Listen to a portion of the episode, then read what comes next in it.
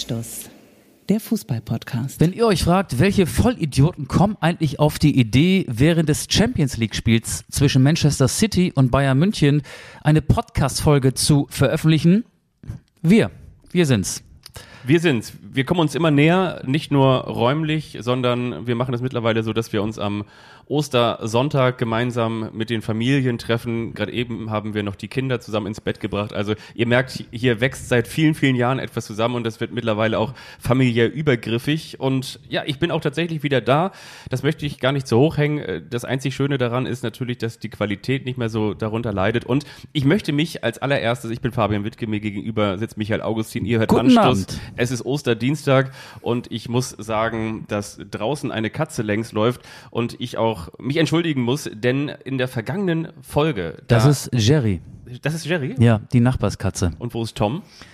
Der wohnt hier nicht. Der ist ausgezogen. Der ist ausgezogen. Wir ja. sind bei mir. Damit ist schon mal die Frage beantwortet, die sich alle stellen. Wo sind Sie denn, wenn der eine nicht auf Costa Rica ist, in Costa, ich sage mal auf Costa Rica, wenn der eine nicht in Costa Rica ist und der andere nicht in Hamburg ist. Wir sind bei mir. Wir sind bei mir und ich bin dir schon sehr früh ins Wort gefallen. Ja, vergangene Folge, der eine überrascht den anderen, werde ich natürlich nachholen, hat natürlich auch den Vorteil, dass ich jetzt nicht nochmal wieder was Neues vorbereiten musste. Also Clever. bei mir ist komplett das Internet abgerauscht äh, in der Herberge da, daran könnt ihr auch erkennen, dass man mit den Anstoßmillionen dann doch nicht den ganz großen Cluburlaub buchen kann, sondern nach wie vor sehr spartanisch unterwegs sein muss. Und deshalb gab es nur dein sehr schönes vorbereitetes, du hast es ja auch noch zu Ende gebracht, der eine überrascht den anderen. Das Ansonsten, Fabian Hürzeler Quiz. ja, das war sehr schön und sehr äh, aufschlussreich und auch das hat ihn nicht aus der Spur gebracht. Zehn Siege in Serie, neuer Rekord in der zweiten Fußball-Bundesliga und ich möchte gleich mal zu Beginn, um vielleicht schon mal so ein bisschen die Themen auch vorzustellen für diese Folge, ein paar Folgentitel dir vorschlagen. Oh, soll ich mitnotieren? Ich habe hier wie immer mein ähm, kleines Notizbuch ausgebreitet. Der Volkswagen Kugelschreiber ist gezückt. Habe ich den vielleicht mal beim VfL Wolfsburg bekommen? Nein, ich habe ihn mal bekommen bei einem Länderspiel der deutschen Fußballnationalmannschaft. Da ist ja Volkswagen inzwischen auch ganz groß eingestiegen im Sponsoring. Das Einzige, was du natürlich noch hast, du hast so einen alter Sportjournalisten der 70er, 80er und 90er Manier, hast du die VW Currywurst dir immer noch abfüllen lassen in Tupperware, die du eingefroren hast im Keller. Aber den Kugelschreiber, den hast du bestimmt erworben, ne? Der lag da und ich habe ihn mir mal ausgeliehen und muss ihn demnächst mal wieder zurückgeben. In matt schwarz, so wie die Autos Ja, genau. der, der Stars. Schön getuned. Oh, liegt gut in der Hand. Möchtest du mal anfassen? Ja, gib Ja. mal her, einmal den ist- Kugelschreiber. wirklich- oh ja. Ja, ist blau, Schmieg, schmiegt sich an blaue Mine, zum bösen Spiel. macht selbst aus meiner Handschrift eine schöne Handschrift. Ja. Also, Vorschlag Nummer eins. Wenn Schalke ein Hoffenheim-Spiel hat, Oh ja, 15.000 Königsblaue in Sinsheim. das wäre Nummer eins. Mhm. Nummer zwei, wenn aus Bangen Hoffenheim wird, drei Siege am Stück. Wenn aus wem? Aus Bangen, Ach so, ja, Hoffenheim ja, wird. ich habe aus Bayern verstanden. Nee. Wenn aus Bangenhofen, verstehe ich auch, ja. und vielleicht sogar am treffendsten, weil darum soll es ja auch gehen, wenn Kimmich Streicheleinheiten bekommt. Oh ja. Ich möchte aber erstmal noch begründen, warum wir jetzt, es ist Dienstagabend, Ja. es ist Matchday. Nicht Matchday minus one, sondern es ist Matchday in Manchester. Me meines äh, 61 Minuten. Genau, es ist 19.59 Uhr, gleich macht es Gong und dann begrüßt uns Linda Zerwakis zur Tagesschau. Nein, die macht das ja nicht mehr. Dann begrüßt uns Susi Daubner zur Tagesschau und eine Stunde später beginnt dann das Champions League Viertelfinal-Hinspiel zwischen Manchester City und Bayern München. Warum zeichnen wir jetzt auf? Ja, weil wir eben viel beschäftigt sind. Das muss man ehrlicherweise mal sagen. Sind wir. Ähm, nach dem Spiel wäre uns ehrlich gesagt zu spät gewesen. Ja. Morgen ist wieder so viel los. Du siehst da, ich muss den Rasen noch pflegen. Ich muss Ja. die Ostereier, die nicht gefunden worden sind, noch suchen und einsammeln. Ich muss den Müll noch rausbringen. Ich muss einkaufen. Dann muss ich noch den Reifen von dem Fahrrad meiner Tochter flicken. Dann ist hier noch was. Dann ist da noch was. Du hast auch deinen Koffer noch nicht ausgepackt. Apropos Koffer, habe ich da jetzt äh, einen wunden Punkt erreicht? Möchtest du da noch irgendwas erzählen? Ja, der ist heute. Koffer? Koffer? Der ist heute angekommen. Ich bin ja äh, vergangene Woche, man muss schon wirklich sagen, äh, schiffbrüchig geworden oder vielleicht hat das Universum oder das Schicksal einfach irgendwann gesagt, so wenn dann jetzt noch ein einziges Instagram-Foto aus dem Urlaub äh, während der Hagel- und Sturm- und Drangzeit hier in Hamburg veröffentlicht oder wo auch immer, von wo man das gesehen hat aus irgendeiner schlechten Jahreszeit, dann machen wir ihm auf einem Rückflug mal so einen ordentlichen Streich und gesagt, getan, es war ja tatsächlich so, dass der Gurt des Co-Pilotes kaputt war und dieses Ersatzteil haben sie dann nicht an Laden bekommen, deswegen hat sich der, also der, der Flug, auch der Rückflug verzögert um äh, satte fast fünf Tage insgesamt. Das war wirklich sehr brutal. Und als ich dann am Sonnabend, Abend am Hamburger Airport stand, kam natürlich mein Koffer nicht an, wie er übrigens auf dem Hinflug auch schon nicht angekommen war. Und diesen Koffer, und dazu muss ich natürlich sagen, es gab ein paar Dinge, die habe ich nicht deklärt und äh, ich dekläre jetzt meinen Koffer to open. Also der war heute dann tatsächlich nachträglich bei mir geliefert worden. Und ich hatte, weil es so wunderbar essreife, wirklich wunderbar große, cremige Avocado da gab, habe ich mir ein paar mitgenommen. Ich glaube so vier an der Zahl. Und dazu noch eine Mango, die auch richtig, richtig geil war. Ähm, und auch ähm, Costa Rica ist unfassbar teuer. Man sagt ja auch so, das Schweiz der Mittelamerikas, aber die waren wirklich sehr preiswert und unfassbar aromatisch, unfassbar toll. Die sind alle zermatscht und verschimmelt in meinem Koffer zwischen meiner Kleidung gewesen. Also ich habe am Ende nochmal so komplett das, das Dankeschön bekommen. Aber Und hast alle Waschgänge deiner Waschmaschine, Ja, alle, die sie alle, zur Verfügung ja. stellt, einmal ausprobiert. alles rauf und Ja. runter. Und Gibt's das- da, gibt's da so einen Obstwaschgang, Obstreste entfernen? Also meine Waschmaschine hat, glaube ich, zwölf verschiedene Funktionen, aber Obstreste entfernen ist da nicht dabei. Obstler. Obstler. Du musst ein bisschen Obstler oben reinmachen. Ist ja auch Gemüse und kein Obst, ne? Ja, Mango ist. Nee, Mango ist. Mango ist Obst. Mango ist Obst Ja. und Avocado ist Gemüse. Also man, Avocado bräuchte, ist Gemüse. man bräuchte beides. Man bräuchte beide Funktionen, die sowohl Obst als auch Gemüse aus der Wäsche entfernen. Ich habe übrigens gelernt, beide haben ja äh, so, so einen großen Kern in der Mitte. Du kannst auch mit Kernseife sonst dagegen angehen. Ja, aber was mir bei der Geschichte über die Fluggesellschaft, die hier oft mal mit deinem Koffer etwas stiefmütterlich umgegangen ist, KLM? ähm, einfällt, KLM, schöne Grüße äh, nach nebenan äh, in die Niederlande. Ähm, erst gurten, dann starten. Das scheint auch das Motto zu sein, ne? Sonst hätte man den Pilot ja auch einfach mal so losschicken können. Ja. Ja. Gibt's jetzt, gibt's doch so, so einen Spruch jetzt irgendwie sowas wie, früher hat man doch gesagt, ähm, weiß nicht, äh, so wie Auto-Kennzeichen, dass man da immer so freche Sprüche, so wie ähm, PI äh, pennt immer oder PLÖ pennt leider öfter. WL, wilder Landwirt, Gibt es, genau, gibt es sowas jetzt auch noch bei KLM? Koffer, Lost, Lost, Möglichkeiten? More. More. Ja.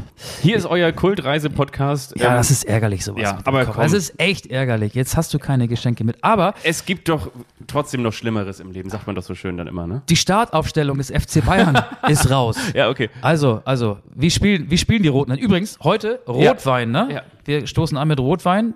Das Bier haben die ganzen Ostergäste weggesüffelt. Cheers. Rotwein, weil die Roten ja spielen heute, ne? Und englische Weingummis, weil es englische Weingummis möglicherweise. Genau, die Roten Wein- spielen bei den Himmelblauen und ähm, English Weingums. Also, die Bayern im Tor mit der Nummer 27. Jan Sommer, wollen wir uns abwechseln? Du machst die ähm, immer so im Wechsel. Auf der Linksverteidigerposition. Unsere Nummer 19, Alfonso. Davis mit der Nummer 4 im Abwehrzentrum. Matthijs de Licht. Auf der Innenverteidigung, auf der anderen Seite, auf der rechten Seite, ist es Dayot, Opa Meccano. Ein Franzose auch als Rechtsverteidiger. Wir begrüßen mit der Nummer 5 Benjamin Pavard. Auf der Doppelsechs, die linke Seite, der Nationalspieler. Nicht der mit den Streicheleinheiten, sondern der andere. Der mit der Organisation seines anderen Sechsers. Na gut, das ist der Achter. Hier ist es für euch, Leon Goretzka. Unser Kapitän trägt die Nummer 6. Joshua Kimmich. Auf der linken offensiven Mittelfeldseite ist es gegen seinen Ex-Club Leroy Sané. Und mit der Nummer 42 unser Deutsch-Engländer, unser Bambi Jamal Musiala. Dann vorne im Sturm auf der neuner Position für Erik Maxim Schuppomoting, der mit Knieproblemen leider nicht mit nach Manchester fliegen konnte, ist es der Mann, wie hat Thomas Müller so schön im Instagram-Post gesagt, eine Mischung aus Harry Potter und Steve Irk. es ist Serge Gnabry. Und die Nummer 11, nicht zu vergessen, der Mann für die großen Spiele, der Mann für die wichtigen Spiele, der Mann für die wichtigen Tore, unser King, Kingsley Coman. Müller auf der Bank. Ja gut, äh, die Aufstellung von Manchester City sparen wir uns nur so viel. Ähm, Erling Haaland spielt logischerweise. Grealish ist dabei. Phil Foden, der wurde ja am Blinddarm operiert, ist nicht im Kader. Was du alles weißt. Ja, mit Krankheiten kenne ich mich aus. In meinem Alter kennt man sich mit Krankheiten aus. Ich habe viel über Krankheiten geredet am Wochenende, weil auch meine Eltern zu Besuch waren. Ähm, gut, das war jetzt gemein. Aber man muss dazu sagen, wenn den Jungs von Anstoß gar nichts mehr einfällt, dann lesen sie einfach eine Viertelstunde die Mannschaftsaufstellung des FC Bayern München vor und ihr hört die Folge wahrscheinlich erst morgen bei einem Spiel, das dann mittlerweile gestern war. Ja, aber Moment mal. Wir haben natürlich uns Themen rausgesucht, ja. die wir auch ähm, vor dem Spiel behandeln können. Ich glaube, die wenigsten werden diese, werden diese Podcast-Folge während des laufenden Spiels hören. Wir können auch über die Bayern ein bisschen reden. Da gab es ja dieses äh, Spiel in Freiburg am vergangenen Wochenende, am Osterwochenende. Nach dem Pokal aus gegen den SC Freiburg gab es die Revanche, einen 1-0 Sieg in der Bundesliga beim SC Freiburg durch ein Hammertor von Matthijs de Licht. Und dann hat Josua Kimmich nach Schlusspfiff gejubelt. Er war sehr extrovertiert. Er hat sich vor der Freiburger Kurve aufgebaut oder hat in Richtung der Freiburger Fans sehr aggressiv gejubelt und dafür ist er kritisiert worden hat eine Rudelbildung ausgelöst. Christian Streich hat das diplomatisch beschrieben, indem er es nämlich gar nicht beschrieben hat. Er hat alle Kommentare zu dieser Jubelgeste verweigert. Manchmal ist weniger sagen auch mehr. Ähm, ich glaube, das ist schon ein Beleg dafür, dass den Bayern der Arsch ganz schön auf Grundeis geht. Der Pokal ist futsch. Die Meisterschaft die ist hat futsch. man als Bayern-Fan und als Bayern-Verantwortlicher, als Bayern-Profi ja serienmäßig einkalkuliert. Die gibt es möglicherweise dann mit äh, einem, zwei oder vielleicht auch fünf Punkten Vorsprung vor Borussia Dortmund, aber die Bayern werden möglicherweise Meister.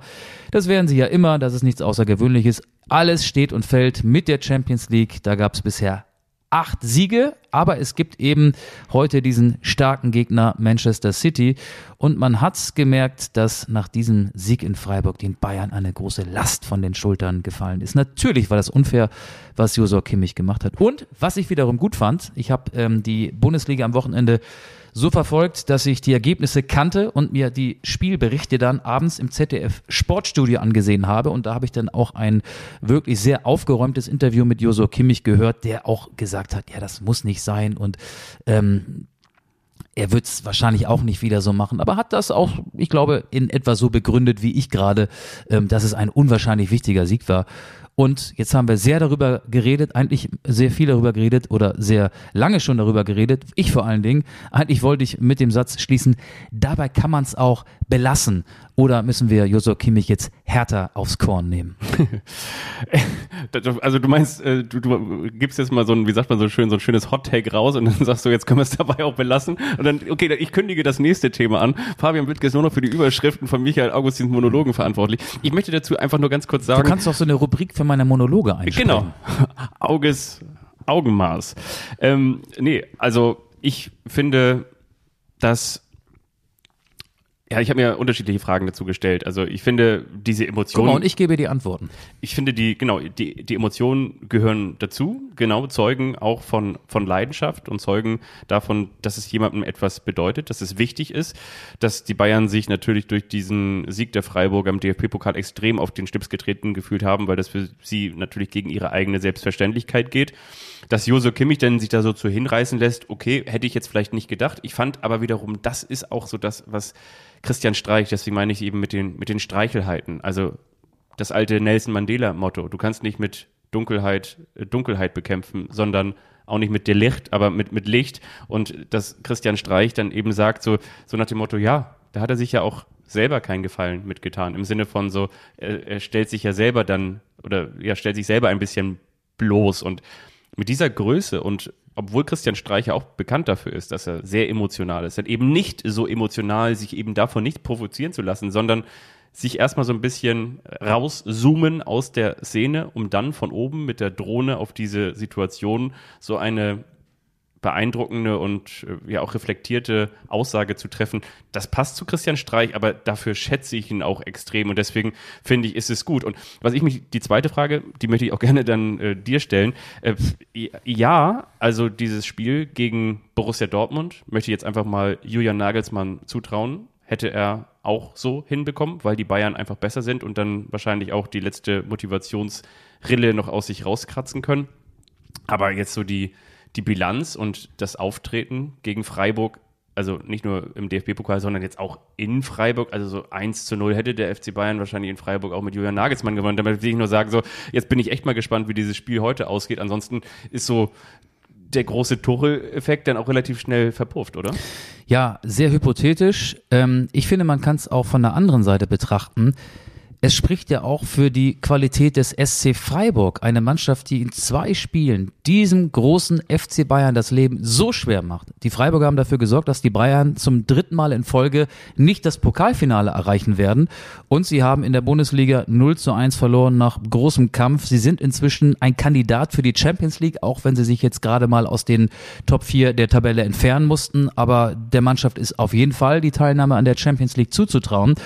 Und der FC Bayern, finde ich, ähm, hat sich da auch mit einer ja, mental starken Leistung äh, wieder zurückgemeldet. Normalerweise kennt man das ja, wenn die Bayern gereizt sind, dann äh, deklassieren sie manchmal auch Gegner, so wie sie es ja äh, 60 Minuten lang mit Borussia Dortmund angestellt haben in diesem Topspiel eine Woche vorher.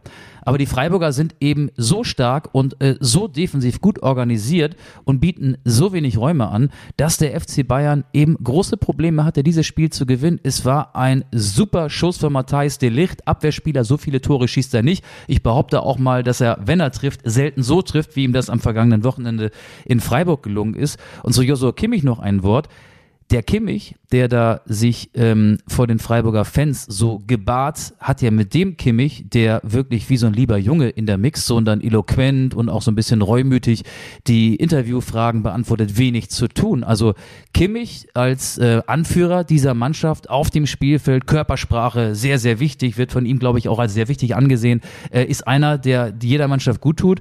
Und der Kimmich, der aber dann so reflektiert ist und ähm, auch im Prinzip so ein großes Sorry in jeder Antwort packt, tut der Mannschaft aber auch gut, finde ich, ähm, weil damit haben die Bayern auch einfach mal so ein bisschen Menschlichkeit gezeigt. Ja. Sie haben gezeigt, dass bei ihnen ganz schön was los war, dass ihnen ganz schön der Stift geht und dass das enorm wichtig war, obwohl es nur in Anführungsstrichen ein 1 zu 0 Sieg ja.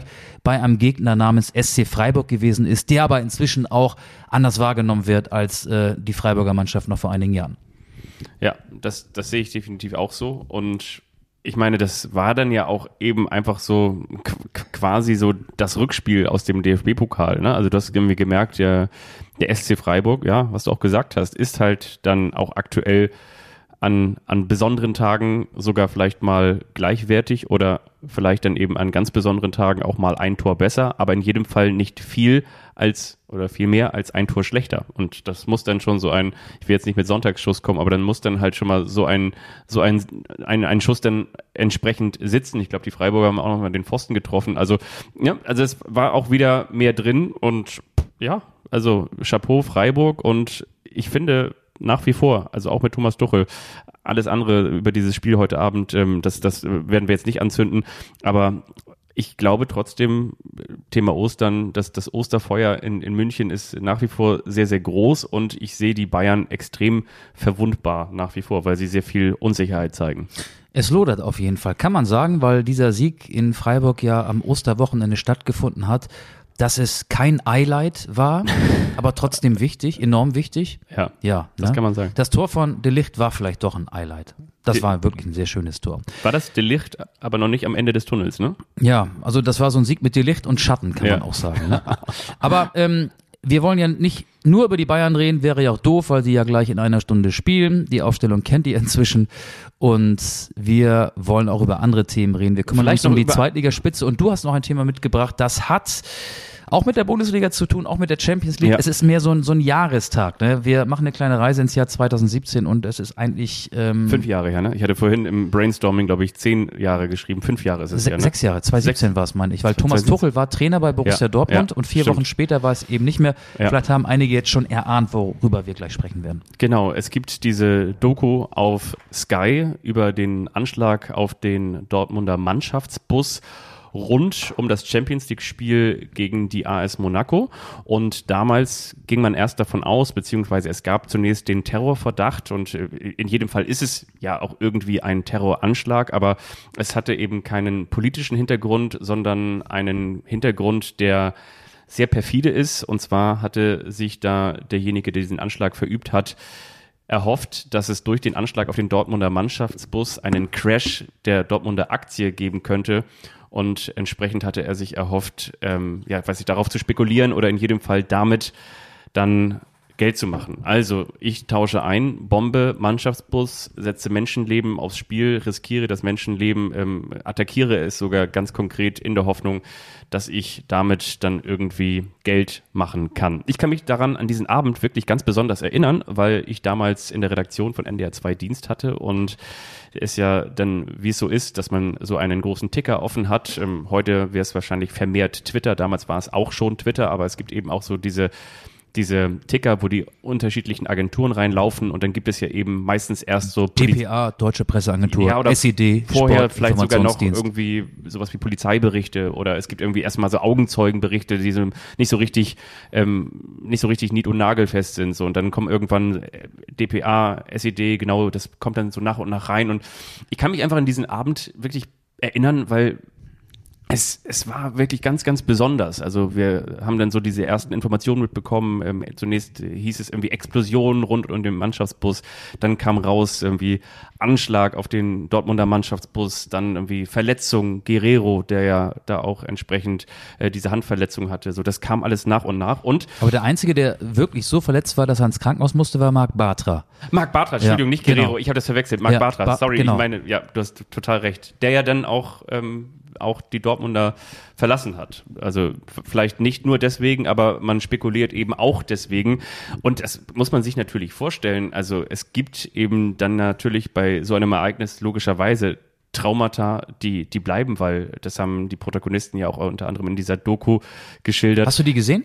Ähm, ich habe Auszüge davon Okay. gesehen und ich wollte sie mir aber jetzt nochmal final angucken. Ja, und in dem ich Zusammenhang, wie gesagt, kam auch ganz Interesse. viel hoch und ähm, was ich auch, was mich auch ähm, sehr stark an etwas erinnert hat, das war, dass ähm, Sabine Töpperwien, die ehemalige Sportchefin des Westdeutschen Rundfunks, die damals die Reporterin war und die dann äh, in so einer Situation umgeschwenkt hat und quasi plötzlich auf mal zu der Antonia Rados wurde und äh, Krisenberichterstattung gemacht hat und dann von, von jetzt auf gleich ähm, eben die Ereignisse oder die Informationen weitergegeben hat für alle ARD-Hörfunksender, unter anderem dann ja auch NDR 2, die ähm, die man ihr zugetragen hat. Und ähm, das war das war krass. Und ich weiß irgendwie ich wurde dann irgendwie auch äh, ins Studio gestellt und man hat mir Fragen gestellt was ich dann wisse. Und man hat da irgendwie sekündlich irgendwelche neuen Informationen sich zusammengeschrieben. Und hat dann natürlich auch selber eine gewisse Anspannung, jetzt zwar keine Betroffenheit, aber muss dann natürlich aus dieser, machen wir uns nichts vor, Fußball ist häufig irgendwie, hat irgendwie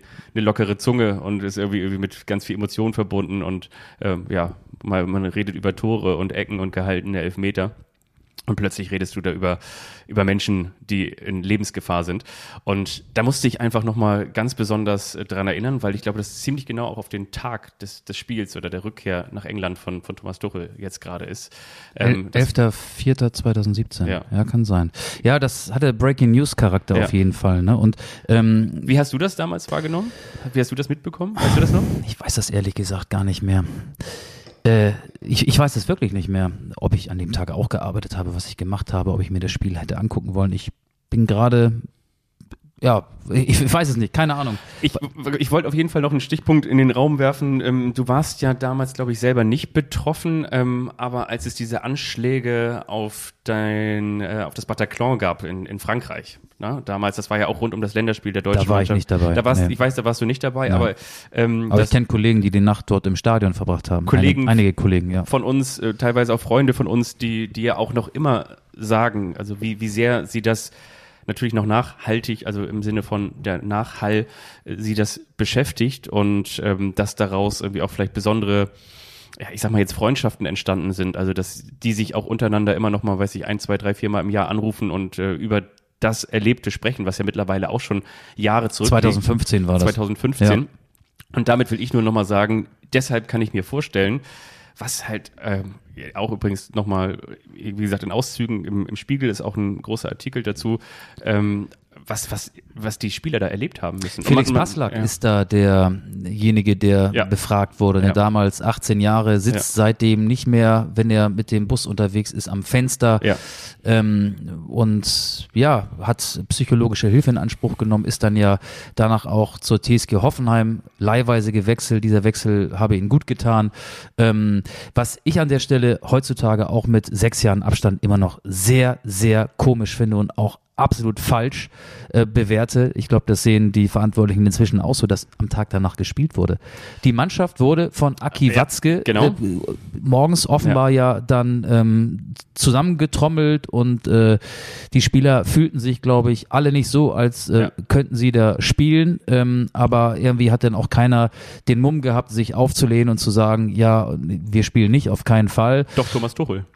Ja, ähm, weiß, Thomas Tuchel hat gesagt, wir können nicht spielen und Watzke hat gesagt, wir müssen spielen.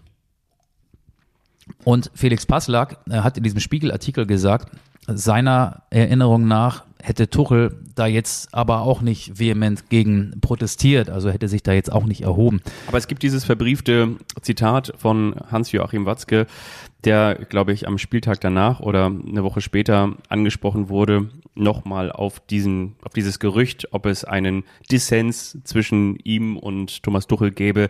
Ja, den gibt es. Und letztendlich hat es ja auch zu dem, das ist ja nach wie vor dann auch irgendwie verbrieft, zu dem Zerwürfnis oder Vier Wochen später war Tuchel beim BVB Geschichte, obwohl er mit Dortmund den DFB-Pokal gewonnen hatte. Aber und man, ich glaube, die beste, den besten Vizemeistertitel nach Punkten geholt hat, ne? In der Ge- Geschichte. Genau, genau. So, ähm, und man muss ja, glaube ich, empathisch gar nicht so groß ausgestattet sein, um zu erkennen, dass das äh, die völlig falsche Ja. Entscheidung gewesen ist, eine Mannschaft, die Ja.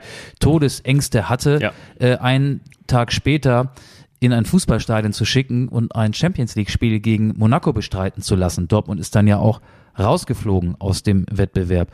Aber auch da hat sich der Fußball wieder mal überhöht, viel zu wichtig genommen und ähm, bei aller Terminkollision, die ja. Ja. nun der Spielplan mit sich bringt, Ja, ja. bei allen wirtschaftlichen und finanziellen Verpflichtungen, wirtschaftlich und finanziell, bei allen Verpflichtungen übertragenen TV-Sendern gegenüber, wäre es die einzig richtige Entscheidung gewesen, dieses Spiel eben nicht stattfinden zu lassen. Und da hätte Aki Watzke sich als, äh, ich nenne ihn mal, äh, Anführer äh, dieser BVB-Familie, als die sich ja Borussia Dortmund auch gerne bezeichnet, ähm, der UEFA klar gegenüber positionieren müssen. Natürlich. Äh, und das ist ein riesengroßer Fehler gewesen. Ja. Ich weiß, natürlich wäre die Dortmunder Geschichte danach vielleicht anders geschrieben worden. Vielleicht wäre Thomas Tuchel noch ein bisschen länger Trainer gewesen bei Borussia Dortmund, aber retrospektiv glaube ich, dass die beiden Charaktere Tuchel, dieser äh, nerdige Fußballtrainer, dieses Genie, dieser 110% korrekte, dieser Champagnertrinker. Veränderer, dieser asketische Typ eben nicht zu diesem volkstümlichen Aki Watzke gepasst hat. Und das war ja auch die Zeit, ich glaube, sie ist in Dortmund immer noch nicht abgeschlossen, in der jeder BVB-Trainer mit Jürgen Klopp verglichen wurde, der Ja, natürlich auch klar. ein Weltklasse-Trainer ist, aber der auch beim Publikum sehr gut ankam. Und Tuchel ist, äh, was diesen Vergleich angeht, auch durchs Raster gefallen. Daran konnte auch sein Erfolg im DFB-Pokal nichts ändern. Ich würde mir die Doku auch gerne angucken. Was heißt, ich würde? Ich gucke sie mir sicherlich an. Ähm, ich habe sie nicht gesehen, aber ja, es ist jetzt wieder ein Thema, weil es eben sechs Jahre her ist. Ist jetzt kein rundes Jubiläum, aber weil es eben diese offenbar ja dann auch sehr sehenswerte Doku bei Sky gibt. Definitiv. Kann ich ähm, tatsächlich nur empfehlen und wie gesagt auch die Interviews, die von Felix Passlack sind wirklich auch sehr eindringlich dazu. Hattest du schon mal Todesangst? Boah. Krasse Äh, Frage jetzt, ne? Kannst ja auch nochmal drüber nachdenken. Ich hatte das nämlich tatsächlich auch Nee, mal. Ich, ich hatte mal, ähm, ich hatte mal einen sehr schweren Autounfall. Also da, da, da ging es mir nicht gut, aber ich habe nicht so viel davon mitbekommen, weil ich eben bewusstlos war. So, ne? Krass. Äh, da hatten andere um mich Angst, aber ich selber jetzt Was nicht. ist da ne? passiert? Ich hatte ähm, so, so einen Schädelbasisbruch. Ach krass, das wusste ich gar Ja, nicht. ja, das ist schon sehr, sehr lange her. Da, ähm, da war, war ich 17, also ich bin nicht Auto gefahren, ich war, war Beifahrer. Ähm, ja, das war ein sehr übler äh, Autounfall. Da sind äh, zwei Autos in einer Kurve frontal zusammengecrashed und in Krass. einem dieser Autos saß ich. Und ähm, da hatten andere Angst um mich, das weiß ich, aber ich selber nicht, weil ich das, weil ich war, ich war nicht bei Bewusstsein so richtig. Aber sonst glaube ich nicht, nee. Krass. Heftig. Ja. Aber ja, wie wir sehen, bist du gut aus der Geschichte rausgekommen. Die einen sagen so, die anderen so. Ja, den, den wollte ich jetzt mir nicht gönnen, den, den Gag, aber ich hatte das tatsächlich auch mal. Ich bin mal in Namibia gewesen und zwar habe ich da mal. Ähm, Da war ich übrigens, als der Anschlag im Stade de France, Bataclan war. ach wirklich? Ja. So schließt sich der Kreis. Ja, ähm, äh, gut, ist jetzt keine keine so äh, große Geschichte, dass wir sie vertiefen müssten, Ja. aber ich habe Urlaub in Namibia gemacht, in einer Gegend, in der es einfach keinen guten Handyempfang gibt, ist ja, Ja. auch nicht so wichtig. Ja. Und ich habe das erst sehr viel später erfahren. Und zwar habe ich es erfahren, weil ich ähm, an einer Safari teilgenommen habe mit einem französischen Pärchen und ich habe sie gefragt, äh, ach, ist ja lustig, gestern hat doch Deutschland gegen Frankreich gespielt.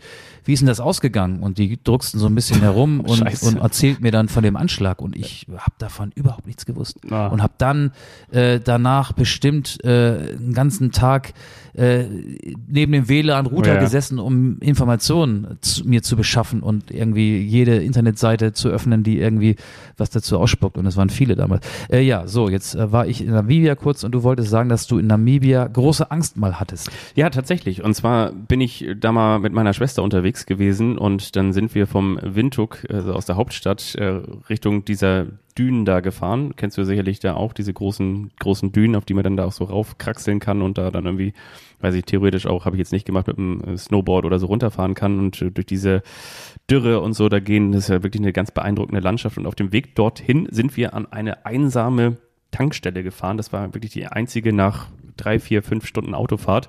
Draußen waren 40 Grad, kein Handyempfang, ein Reservereifen war schon gewechselt, sprich, wir hatten keinen mehr in Reserve, viel zu wenig äh, zu trinken dabei, schlecht organisiert. Und irgendwann kamen wir dann wirklich so mit, mit Mühe und Not zum Hofe. Und dann zog dort an dieser Tankstelle, die auch gleichzeitig eine Garage war, wo dann Menschen, irgendwie, die auch eine kaputte Reifen hatten, ihre Reifen wechseln konnten, zog da ein unfassbares Gewitter auf. Der Himmel verdunkelte sich blitzartig. Es zog, zogen, kamen Blitze runter und ähm, viele haben gesagt, so ja, irgendwie, das kann hier mal passieren. Wir guckten so Fragen, da war übrigens auch noch so ein aus Bambus und, und Stroh, war da so eine kleine, in Anführungsstrichen, Raststätte gebaut. Das war letztendlich wie so eine Draußenbar, da konntest du angeblich auch noch einen tollen Kuchen kaufen und so weiter und so fort. Und da gab es einen Gasgrill. Und plötzlich zog da ein ähm, Tornado oder ein Orkan durch, das alles von jetzt auf gleich in, in quasi in Schutt und Asche lag dort und wir waren da draußen und du konntest natürlich auch nicht irgendwo reingehen, sondern wir haben uns quasi hinter einer Mauer versteckt, also quasi so ein bisschen im, im Windschutz sind wir gewesen. Und dann stand da ein 125 Jahre alter Eukalyptusbaum, der fiel dann auch noch gleichzeitig äh, kippte um und fiel in diese Raststätte Bar rein und es strömte Gas aus. Und das alles neben dieser, die, neben dieser Tankstelle. Ähm, Autoscheiben sind, also Rückscheiben, also von, von, von nicht die, die Rückscheibe, sondern die Seitenscheiben sind alleine nur durch den Wind ähm, eingedrückt worden und geplatzt. Also so stark war diese Windentwicklung. Und da, da dachte ich jetzt wirklich, so da, das war's. Also, weil du konntest nirgends hingehen, es flogen überall Gegenstände durch die Gegend. Es war nicht zu erwarten, wie, wie heftig das ausfallen würde. Ein langer Monolog, aber da hatte ich wirklich, da hatte ich echt Todesangst. Und ich weiß auch noch ganz genau, und das wollte ich nur noch, noch mal sagen, und deswegen habe ich auch diesen Vergleich vorhin gebracht mit den Kollegen, die diese Bataclan-Geschichte erlebt haben. Wenn man wirklich sowas mal durchgemacht hat, da bist du, auch wenn ich das jetzt so erzähle, also müsst ihr euch jetzt keine Sorgen um mich machen, aber ich, ich will nur einfach sagen, dann, äh, wenn das erst, erst ein Tag her ist und irgendwie gestern quasi versucht hat, irgendwie jemand möglicherweise da äh, auf dich zu schießen oder ähm, dein, den Bus, in dem du sitzt, in die Luft zu jagen, dann ist es doch das Ding der Selbstverständlichkeit, dass du nicht sagst, so, äh, am nächsten Mal Fußball spielen. Also muss, ne? Also, Das Big Business Fußball, Ja. die UEFA in dem Fall als Ausrichter der Champions League nimmt sich ja dazu wichtig. Du hast von einer windigen Angelegenheit erzählt. Ich möchte jetzt den Wind of Change einleiten. Welcher Fußballer, der sowohl die Staatsbürgerschaft dieses Landes als auch die Namibiers hat, ist namibischer Nationalspieler? oh, namibischer Nationalspieler. Jetzt kommst du damit um die Ecke. Keine Ahnung. Manfred Starke vom VfB Oldenburg. Früher Hansa Rostock, FSV Zwickau, erste FC Kaiserslautern.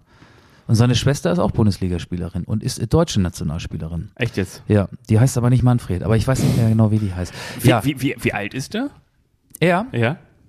ähm, Der heißt Manfred?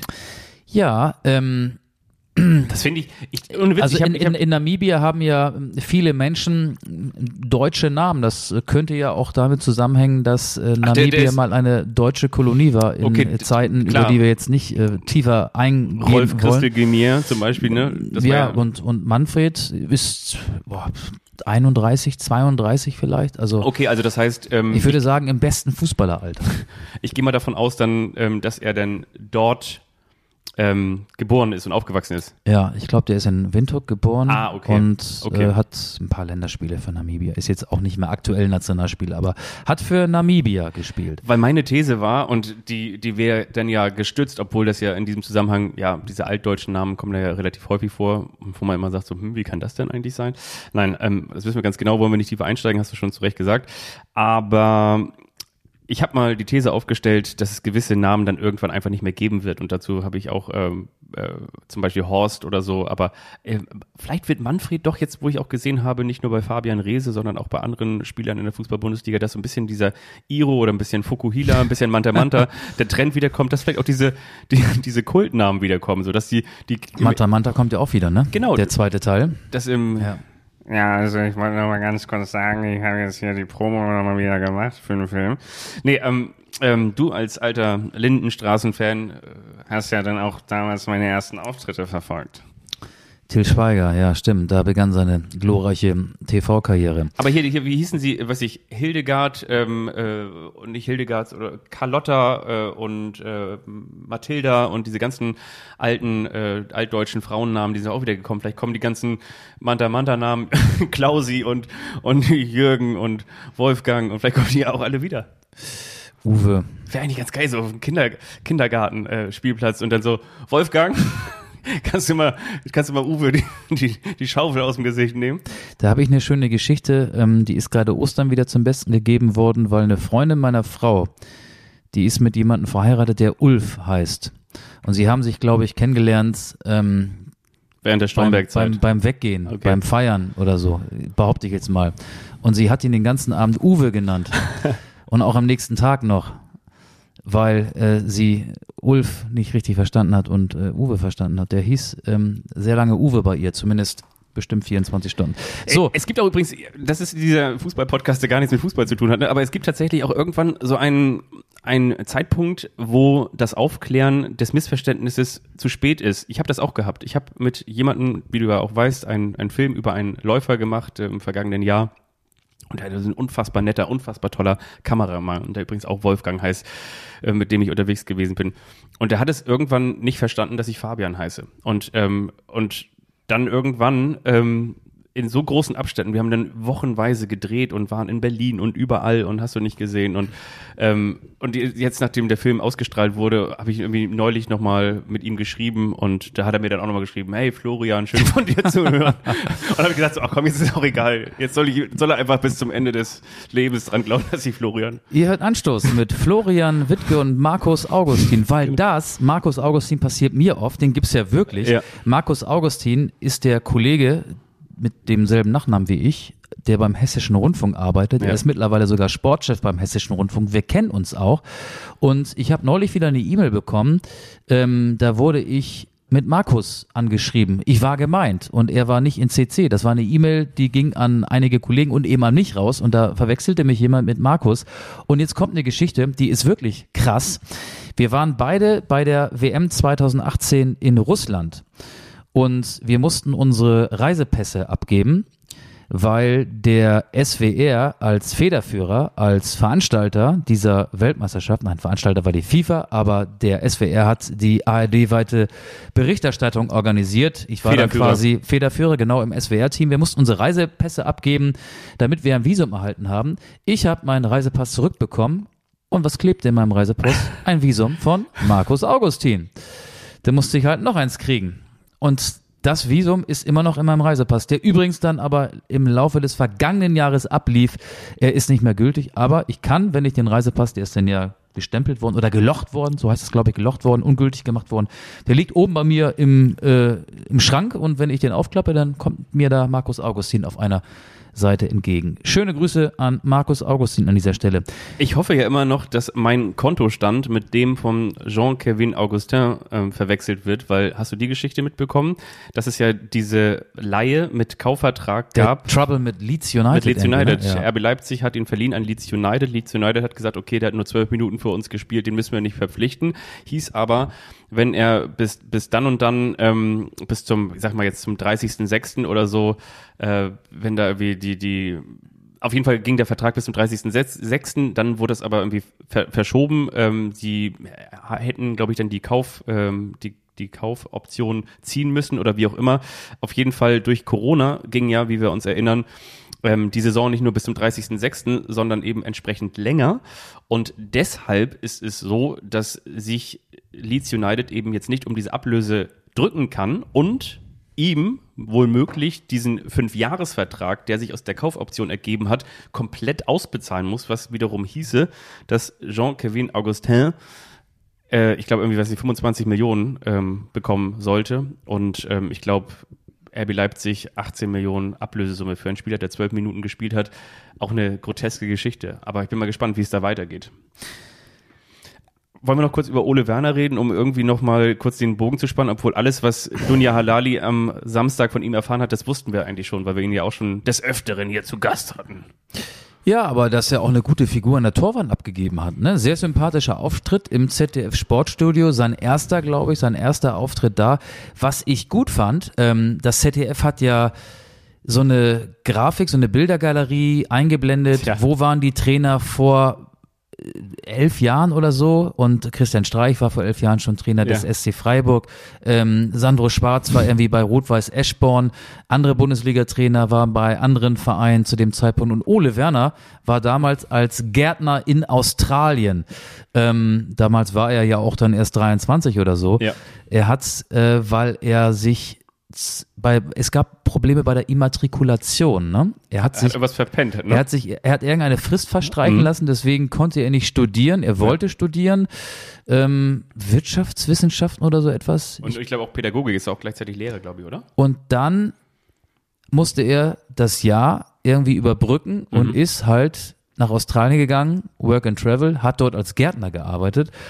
Und darüber hat er auch erzählt. Und ich fand das, ja, ich, ich mag den. Sehr, symp- cool, ne? sehr sympathischer Auftritt. Ja. Ähm, ich wäre froh, wenn ich in seinem Alter noch so aussehen würde. Ah nee, der ist ja erst 34, ne? Aber er ist, er ist ein super Typ, finde ich. Und ja, es war, war, war nett. Habe ich mir gerne angeguckt. Das ZDF Sportstudio kommt ja um 23 Uhr. Zum Ja. Glück kam das schon um 23 Uhr. Ja. Manchmal beginnt es ja auch später.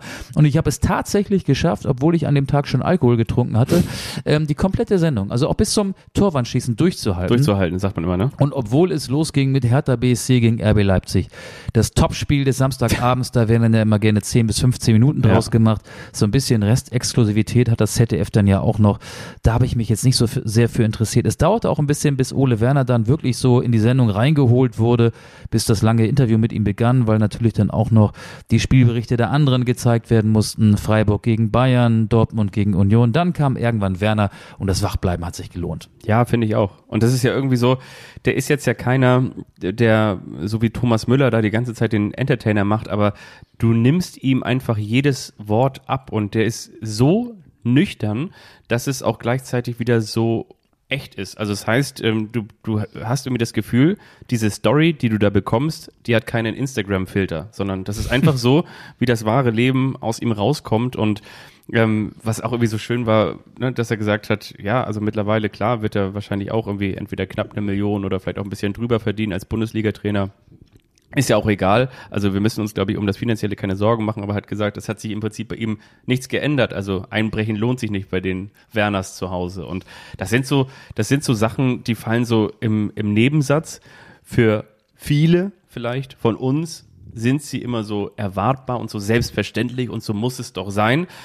Aber für viele, und das wissen wir auch, ist es eigentlich nicht mehr selbstverständlich und wir wissen wiederum, dass es auch nicht so ist. Und ich habe übrigens in diesem Zusammenhang auch noch eine schöne Zahl gelesen bei goal.com. Ich weiß nicht, wie, wie klar oder wie unklar es ist, aber es gab ja auch diesen Artikel heute, glaube ich, oder gestern nochmal im Kicker. Darin ging, darin ging es darum, dass die Bayern angeblich bereit gewesen wären, Erling Haaland ein Jahresgehalt von 35 Millionen Euro zu zahlen und da sämtliche äh, Grenzen zu sprengen und das hieß, dass sie im Gesamtvolumen dieses Transfers eine Viertelmilliarde äh, klar gemacht hätten, neben der 75 Millionen Ablösesumme, was ich nur sagen will. Jetzt gibt es irgendwie diese Zahl, dass Erling Haaland 900 ähm, 89.000 Euro in der Woche verdienen soll bei Manchester City. Und wenn es dann halt so Menschen gibt, die natürlich vielleicht nicht auf dem Niveau und auch nicht Pep Guardiola, aber so upcoming sind und aber trotzdem so sehr, sehr, sehr erfolgreich, sehr, sehr, sehr bei sich sind und natürlich auch irgendwie finanziell andere Möglichkeiten haben als andere Menschen, aber die dann so cool und so unbeeindruckt von diesem ganzen Zirkus daherkommen, dann finde ich, ist es auf jeden Fall schon mal eine Erwähnung wert. Wir könnten jetzt noch darüber philosophieren, wie stark Werner und Werder ohne Niklas Füllkrug wären, denn dessen Abgang deutet sich ja nach dieser Saison an. Wir können aber auch über die Zweitligaspitze Ja. sprechen. Da ist es ja auch recht spannend. Annend. Wonach annend, ist dir annend. mehr? Blick auf die Uhr, in 20 Minuten ist Anstoß im. Emirates Ja. in Manchester. Bis dahin sein, müssen wir ja. durch sein. Bis dahin haben wir auch noch die Kultrubrik abzuarbeiten. Ja. Du hast ja noch was liegen lassen von letzter Woche. Ich habe mir auch ein bisschen was ausgedacht. Ähm, aber ja, vielleicht noch ein paar Sätze zur Zweitligaspitze. Darmstadt sehr stabil. Der HSV schickt Hannover 96 mit einer 6-1-Klatsche nach Hause. Heidenheim hat gegen defensiv gut strukturierte und plötzlich stabile St. Paulianer dann auch das Nachsehen. Die vier spielen die ersten drei unter sich aus. Oder gibt's von dir deiner Seite Einspruch? Mein Argument ist, dass wenn, wenn St. Pauli die verbleibenden sieben Spiele gewinnt, dann werden sie wahrscheinlich vor dem HSV aufsteigen. Und, oder vielleicht auch mit dem HSV, aber auf jeden Fall werden sie vor dem HSV in der Tabelle stehen. Und Darmstadt ist ja so gut wie durch und der HSV Ah, nee, nee. So, so gut wie durch, da, da halte ich dagegen. Also das, das kann man, finde ich, überhaupt nicht sagen. Vor allen Dingen, weil jetzt auch Sieben noch Punkte die Vorsprung. mentale Belastung dazu kommt. Ne? Also Darmstadt hat äh, ja sieben Punkte Vorsprung vor Heidenheim, aber so gut wie durch. Also in der Relegation kannst du ja auch noch landen und am Ende dann nicht aufsteigen. Da, davon haben ja viele Zweitligisten, zuletzt der HSV gegen Hertha BSC ein Lied singen können. Mm, Aber so gut wie durch würde ich nicht sagen. Aber sie sind definitiv in der besten Ausgangsposition mit fünf Punkten Vorsprung vor dem zweiten HSV. der HSV würde ich sagen, ist auf jeden Fall nicht so frühlingsanfällig wie, wie zuletzt, auch wenn da noch ein bisschen. Aber den hast du dich jetzt schon auch blenden lassen, finde ich, von diesem hohen 6 zu 1 Sieg. Vor einer Woche haben wir festgestellt, ja, ist ja doch äh, sehr, sehr, sehr wackelig, so, ne? Ähm, da gab's äh, diese krachende Niederlage in Karlsruhe, ähm, da gab's äh, viele Spiele mit äh, einer hohen Anzahl an Gegentoren. Aber letzte Woche gab es die krachende Niederlage in Karlsruhe? Nee, letzte Woche gab's sie nicht. Äh, die Woche, da, warte mal, der HSV hat, mal letzte Woche hat er doch ähm, 2-2 in Düsseldorf gespielt. genau. Und das wiederum fand ich recht stark. Dann davor natürlich 0 zu 0 gegen Holstein Kiel, das fand ich recht schwach. Aber der HSV hat einen Innenverteidiger, auf den sich Tim Walter durchgehend verlassen kann. Das ist Sebastian Schonlau. Jeder seiner Nebenleute ist immer ein Risiko für die Stabilität in der Abwehr. Und der HSV hat, glaube ich, gerade am vergangenen Wochenende auch ähm, ein bisschen Glück gehabt, dass er es mit der ja wahrscheinlich ähm, neben Sandhausen schwächsten Mannschaft in der zweiten Liga gerade zu tun hat. Und sorry, liebe Freunde aus Hannover, das seid ihr. Das ist Hannover 96. Sorry, liebe Freunde aus Hannover, aber das geht so nicht. Die Frage ist natürlich auch, warum das eigentlich so ist, aber das wollen wir vielleicht heute nicht mehr ganz Hansa. Rostock, Hannover und. Sandhausen, die drei schlechtesten gerade. Ich wollte die, wollte die Rostocker jetzt nicht höher bewerten, als sie eigentlich sind, als Tabellen 17. ohne Martin Piekenhagen jetzt. Aber nein, jetzt mal noch ein paar ernsthafte Sätze zum HSV. Ich kann mir vorstellen, dass es da schon ganz schön äh, kribbelig werden könnte am nächsten Spieltag. Dann spielt der HSV am Betzenberg beim ersten FC Kaiserslautern. Aufgepeitschte Atmosphäre, eine Abwehr, die gegen Hannover jetzt nicht sonderlich gefordert worden ist, aber ansonsten nicht sehr stabil ist. Natürlich auch eine riskante Sch- Spielweise, die immer wieder Möglichkeiten für den Gegner zulässt. Erinnere dich an Kaiserslautern gegen Heidenheim. Also da ist auch selbst in der letzten Sekunde der Nachspielzeit Ja. immer noch was möglich. Heidenheim führte 2 zu 0, Endstand 2 zu 2. Und ich glaube, das ist alles sehr fragil. Der 6 zu 1 Sieg gegen Hannover, jetzt vom HSV am vergangenen Wochenende, war so der positive Ausreißer nach oben. Ich glaube, das bleibt kribbelig. Vor allen Dingen dann, wenn St. Pauli einen Tag später dann einen Heimsieg gegen Braunschweig nachlegen sollte. Und dann kommt es ja, ähm, von heute Freitag. an sind es noch zehn Tage, Ja. genau am Spieltag darauf, zum Nordderby, zum Hamburg-Derby, zum Hamburger Derby. Luftlinie von hier, weiß nicht, zwei Kilometer, wenn überhaupt, ne? Ja. Mehr sind das nicht. Ungefähr. Das Genau. war doch immer dein Traum, irgendwo am HSV-Stadion zu wohnen, oder?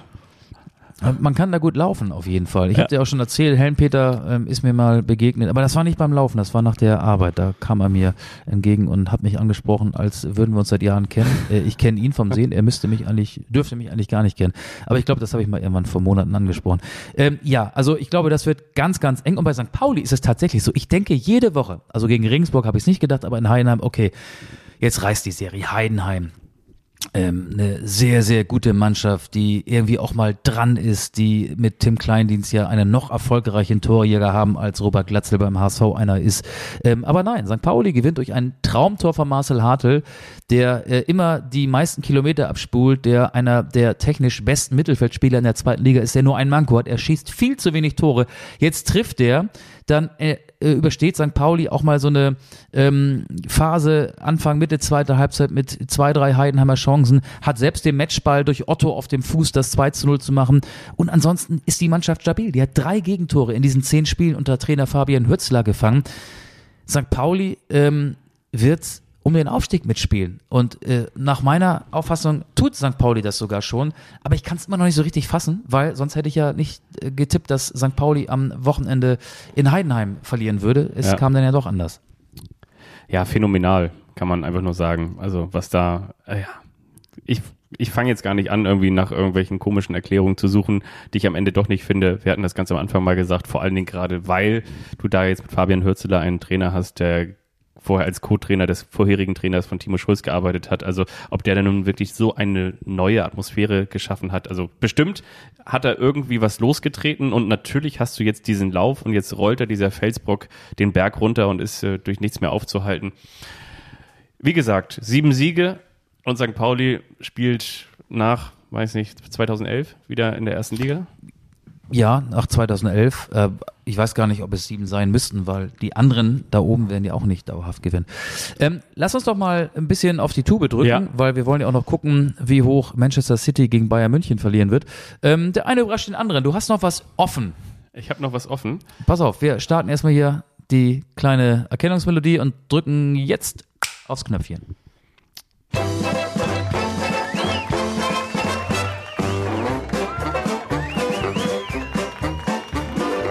Das ist der eine, der überrascht den anderen.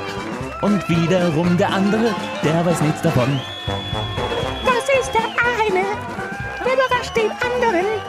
Und wiederum der andere, der weiß nichts davon.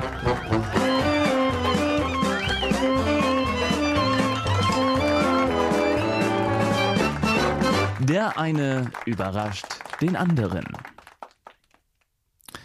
Dann sag doch mal, was du dir letzte Woche ausgedacht hast. Ich habe mir überlegt, welche Spieler, die eine große oder eine semi-große oder eine riesengroße Karriere gemacht haben, aber die man in jedem Fall kennen kann, haben früher mal für Holstein Kiel gespielt. Wir hatten ja in der vergangenen, Andreas Köpke. in der sehr gut Andreas Köpke, in der Finn Bartels spielt er immer noch. sehr gut hatten wir in der vergangenen Woche ja das große Holstein Kiel Quiz und beziehungsweise Spezial und da habe ich mir überlegt, so komm, das passt noch mal ganz gut. Ich schaue jetzt mal auf diesen Spieler Jesung hier. Lee. Mal Gilt der gucken. auch schon? Der gilt auch schon. Aber der ist jetzt nicht dabei, weil das wäre möglicherweise ein bisschen zu einfach. Wer bin ich? Ich spielte während meiner langen, langen Trainer- äh, beziehungsweise Spielerkarriere unter anderem für den VfB Lübeck. Ich spielte unter anderem auch für den Harburger TB. Ich spielte unter anderem für Werder Bremen zweite Mannschaft. Daniel Jurgeleit?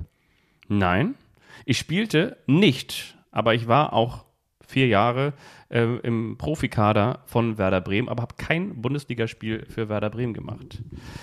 Dann ging ich nach dem Harburger TB zu 18 äh, zu, zu Holstein Kiel und spielte 2003 zwei, bis 2005 43 Mal für Holstein Kiel. Im Anschluss 2005 bis 2011 spielte ich 129 Mal für den FC St. Pauli. Und im Anschluss spielte ich noch zwischen 2007 bis 2012 18 Mal für die zweite Mannschaft des FC St. Achso, Pauli. Timo Schulz. Ich bin Timo Schulz. Ja, natürlich. Ja, natürlich. Du, du hast deinen allerersten Verein vergessen. TuS Esens. Ja, okay, das ist aber im Juniorenbereich, das stimmt, 1995. genau. Aber dann, dann wärst du ja sofort drauf gekommen. Sehr gut. Ja. Okay, das hast du schon mal gar nicht mal so gut gemacht.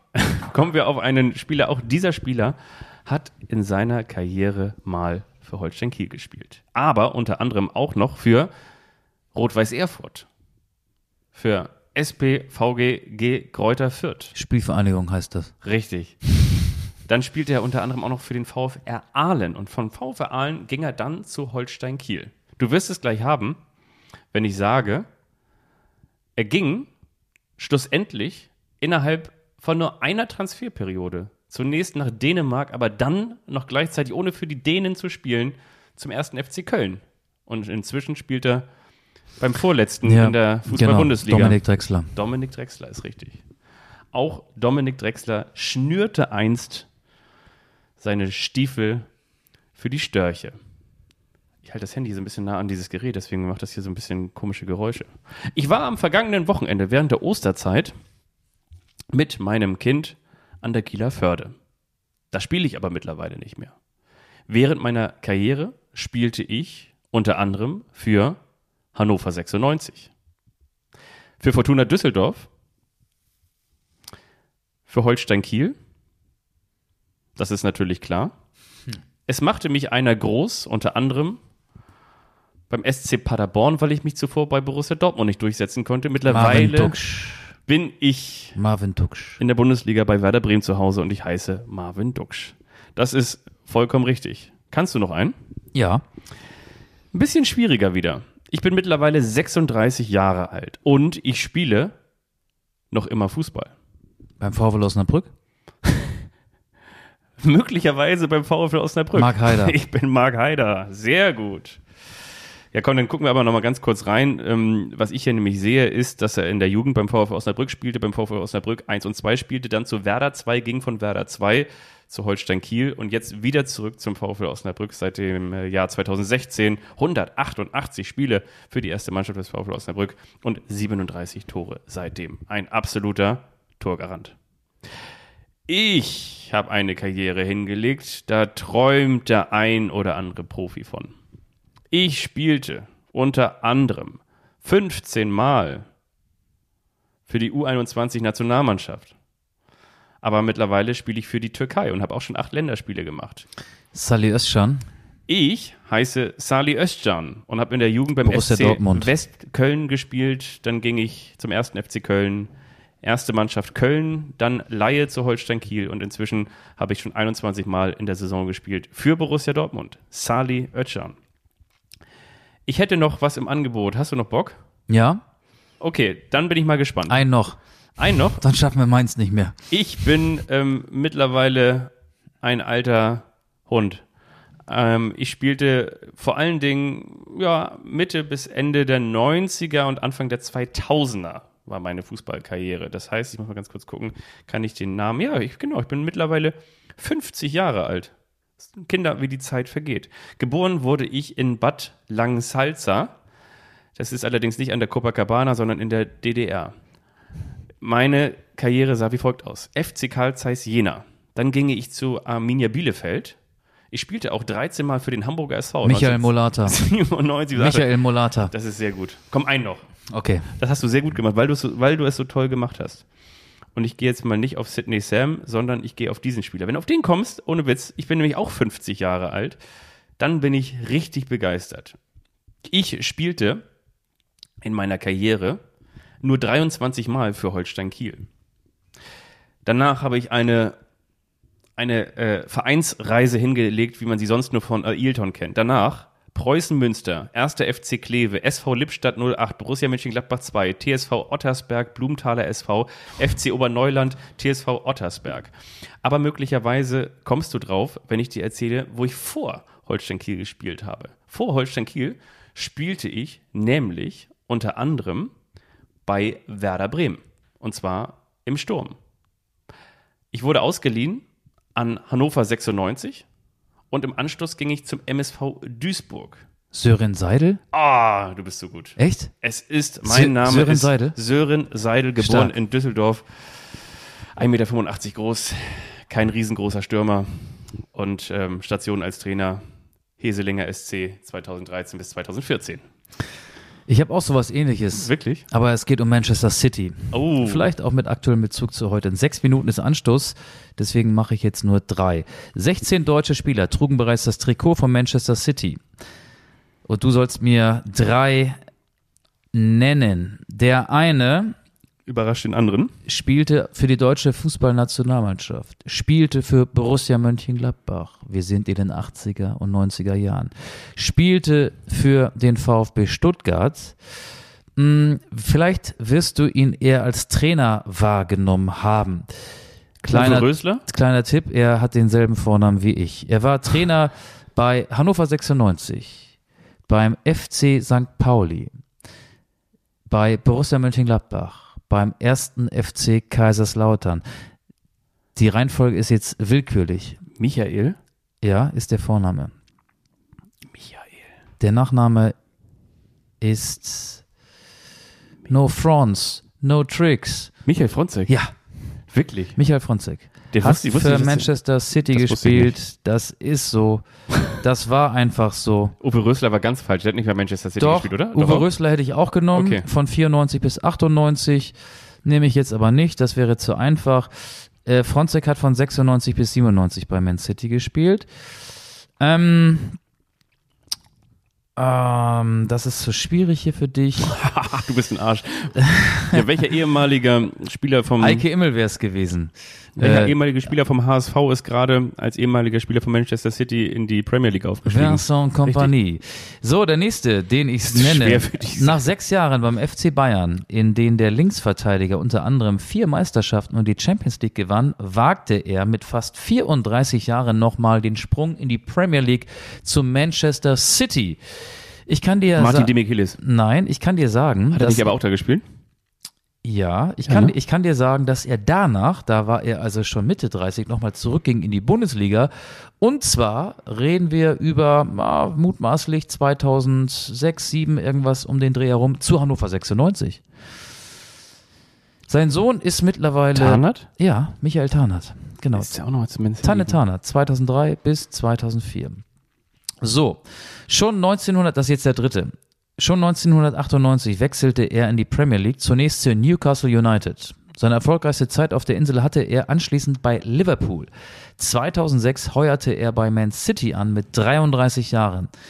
Kleine Ergänzung von mir, mit Liverpool gewann er auch die Champions League. Er war auch deutscher Nationalspieler und er ist immer noch sehr präsent im deutschen Hamann. Fußball als TV-Experte. Dietmar Hamann, genau. Spielte von 2006 bis 2009 bei Manchester City. So, ich mache das Quiz zu und die Folge auch, weil wir jetzt für die Glotze gehen. Wir verlegen hier in mein äh, Kino und gucken gleich das Spiel und hoffe, dass ihr eine schöne Zeit mit uns hattet und morgen in der Zeitung erfahren werdet, wie das Spiel ausgegangen ist. Die Startelf haben wir euch geliefert. Mehr können wir an dieser Stelle nicht für euch tun. Ich packe noch auf die Anstoß-Playlist The Best Part von Garden State. Wunderbarer Song, denn für euch kommt jetzt der beste Part. Die Sendung ist zu Ende. Von mir gibt's auch wegen Manchester irgendwas von Oasis. Ich weiß aber gerade nicht welchen Song. Da denke ich mir einen Nee, aus, der noch hier auf der Liste ist, Da weil fällt, fällt einem nun wirklich auch keiner ein bei Oasis. Die Nee. haben ja auch keinen Song. Ja, aber es, es gibt aber schon ein paar auf der Liste und wir wollen uns ja nicht doppeln. Deswegen ähm, packe ich irgendwas von Oasis auf die Liste. So, jetzt aber. Ich glaube, die Mannschaften sind schon draußen. Ich höre schon die Champions League-Hymne. Wir Ich auch. müssen verlegen. Komm, Tschüss. tschüss, tschüss. Tschüss, tschüss.